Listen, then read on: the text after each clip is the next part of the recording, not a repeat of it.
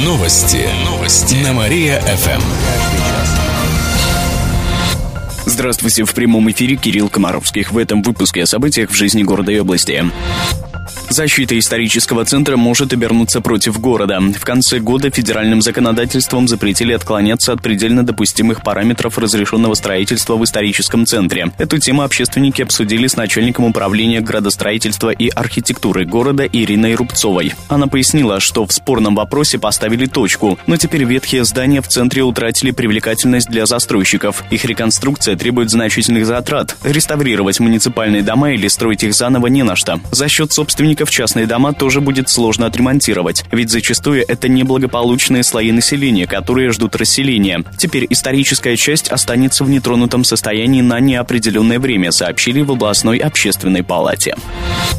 10 новых остановок появились в Кирове. Их установили в этом месяце. В ближайших планах установка новых павильонов на улице Лепси 77, производственной у Дома техники Карла Маркса 134 и в Слободе Талица. Еще 4 остановки обновят за счет ближайших к ним предприятий и организаций. Это на Октябрьском проспекте у заводов «Маяк» и «Лепси» и на Комсомольской у Пенсионного фонда. Отметим, что в этом году установят около 90 остановочных павильонов. На это потратят более 4 миллионов рублей из бюджета. Также поможет городское бизнес-сообщество.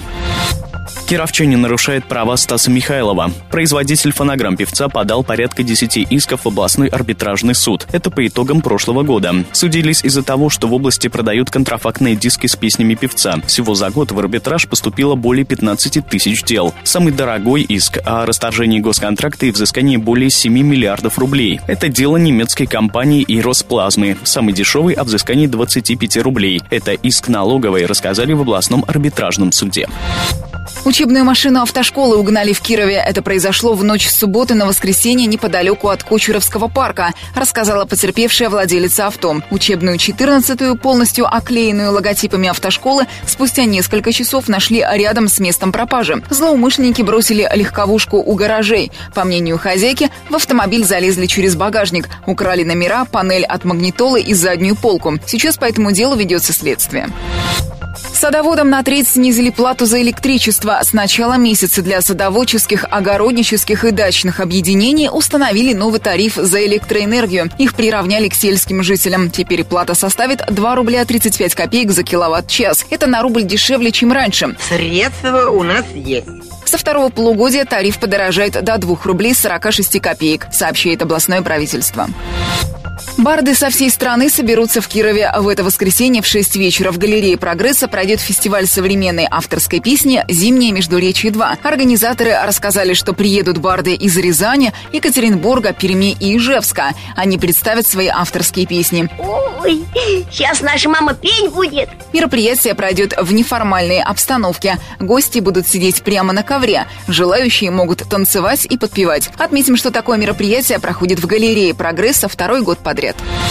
Глава города пообщается с кировчанами. В следующий вторник в половину седьмого вечера в эфире ГТРК «Вятка» пройдет прямая линия с Владимиром Быковым. Глава города проведет диалог с кировчанами в прямом эфире. Вопросы также можно оставить и заранее на сайте администрации. Их поступило уже более 30. В основном на тему ЖКХ, транспорта, переселения из ветхого жилья. Также кировчане интересуются, как детям попасть в лагерь «Артек», сообщили в администрации города.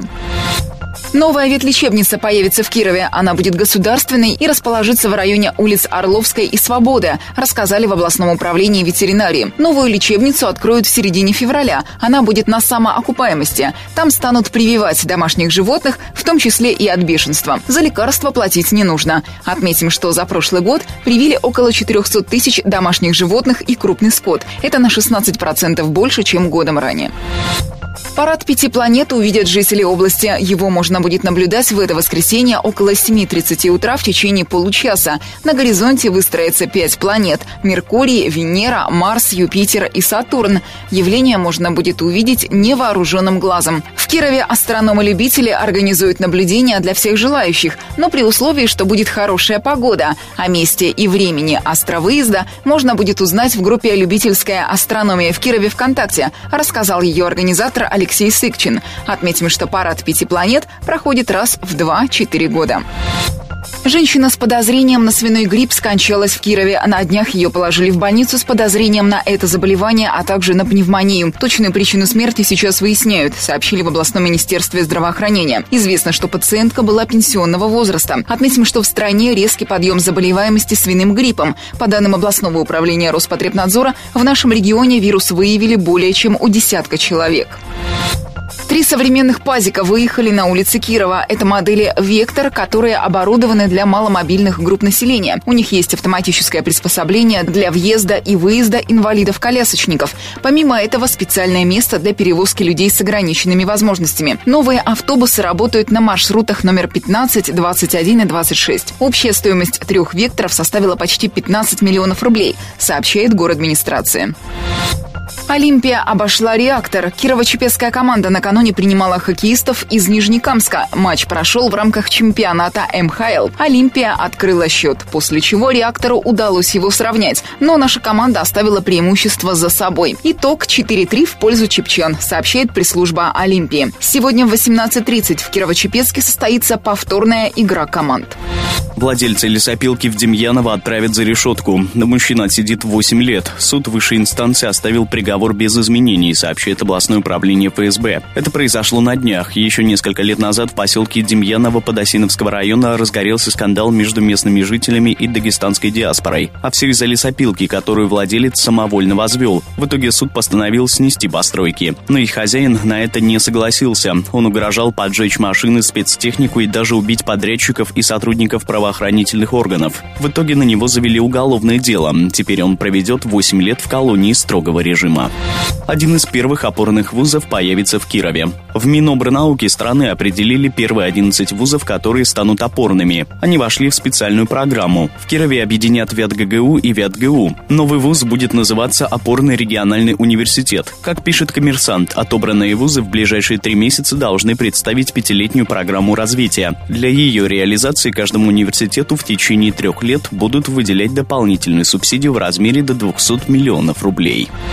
Кировчане окунутся в прошлое. В следующий четверг в галерее «Прогресса» откроется выставка «Прогулки по старой Вятке сто лет назад». В 7 часов вечера любой желающий сможет увидеть картины с зимними видами Кирова начала 20 века. На полотнах изображены храмы, монастыри, площади и многое другое. Автор работ – 77-летняя художница-самоучка Татьяна Дедова. Она с детства фотографировала виды города, а затем рисовала картины с помощью акварели и карандаша. Сейчас работы выставят. Также пришедших ждет экскурсия пешком по Старой Вятке сто лет назад и просмотр фильма «Старая Вятка» в рисунках Татьяны Дедовой. Ее создал муж художницы.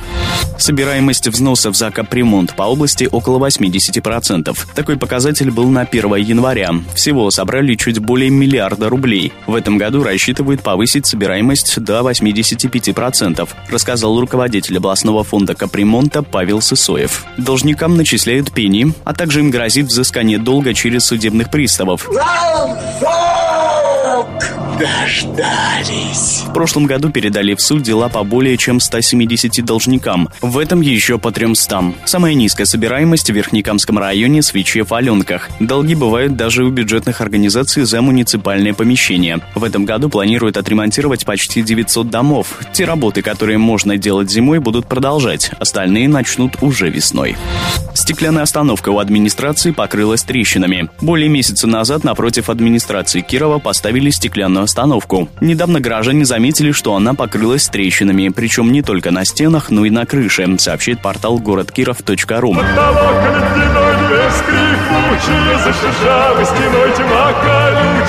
администрации ситуацию пока не комментирует. Отметим, что ранее говорилось о возможности поставить в городе несколько сотен подобных остановок. Кировчане покоряют мировой лед. В Швейцарии на днях завершился предпоследний этап Кубка мира по ледолазанию. В нем приняли участие более сотни спортсменов из 20 стран. Спортсмены соревновались в двух дисциплинах – трудность и скорость. В обеих среди женщин стала лучшей кировская спортсменка Мария Толоконина. Третье место заняла Мариам Филиппова из Кирова. В соревнованиях на скорость весь пьедестал заняли наши землячки. В трудности первым стал Максим Томилов из Кирова. Зарубежные коллеги даже называют его русской машиной. А какая машина? Кировчанин Егор Трапезников стал третьим в скорости. Сейчас Максим Томилов и Мария Толоконина лидируют в общем зачете Кубка мира. Он пройдет в Италии с этой пятницы по воскресенье, сообщает областное правительство. И в конце выпуска о погоде. Сегодня в Кирове будет пасмурно, без осадков. Ветер подует с юго-востока. Днем столбики термометра покажут минус 17 градусов. К этому часу у меня все. В студии был Кирилл Комаровских. Новости города. Каждый час. Только на Мария-ФМ. Телефон службы новостей 45 102 и 9.